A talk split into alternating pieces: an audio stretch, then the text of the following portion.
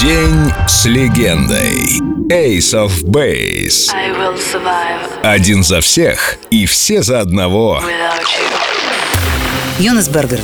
А я думаю, мы однажды все вернемся. Да, у Дженни секретный телепроект в Швеции, а Алин не выходит из тени, но я, знаете ли, не теряю надежды. Ульф mixbord.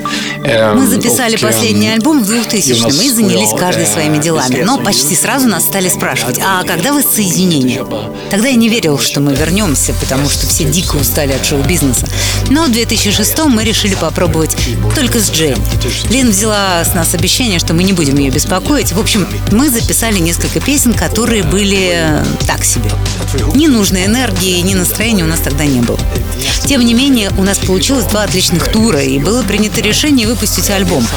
Но в тот момент, когда мы с Йонасом засели в студии, Дженни решила начать сольную карьеру. А это означало, что мы остались без вокалисток вообще. Заменить Лин еще можно было. Это, конечно, потеря, но вариант мог сработать. Однако менять обеих... Вообще-то нас всего четверо. Это, прям скажем, кардинальная перемена в группе. Но мы все-таки выпустили этот альбом. По-моему, все было сделано неправильно. Результат получился не сильно впечатляющим, но мы все-таки отправились в турне с двумя новыми вокалистками. И знаете, тур внезапно оказался очень успешным. Последний концерт проходил в Польше в канун нового 2010-го. Ожидалось, что придет 100 тысяч людей, но их пришло ровно вдвое больше. И до сих пор это самый посещаемый концерт за всю историю SO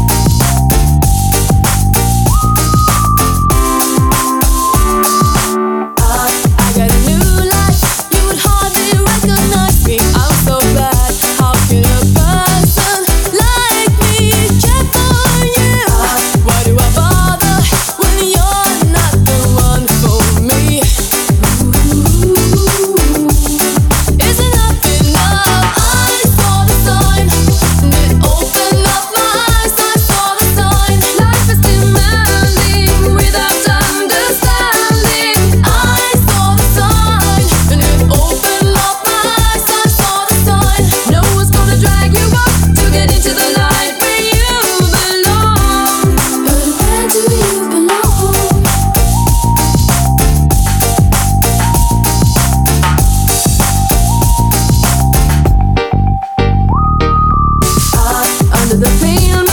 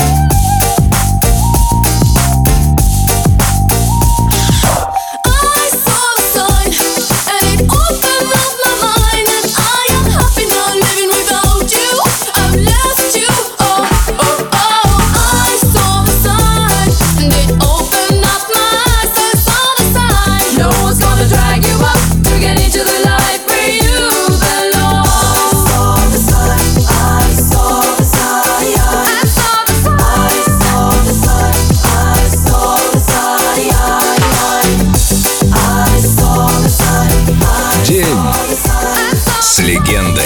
Ace of Base. Только на Эльдо Радио.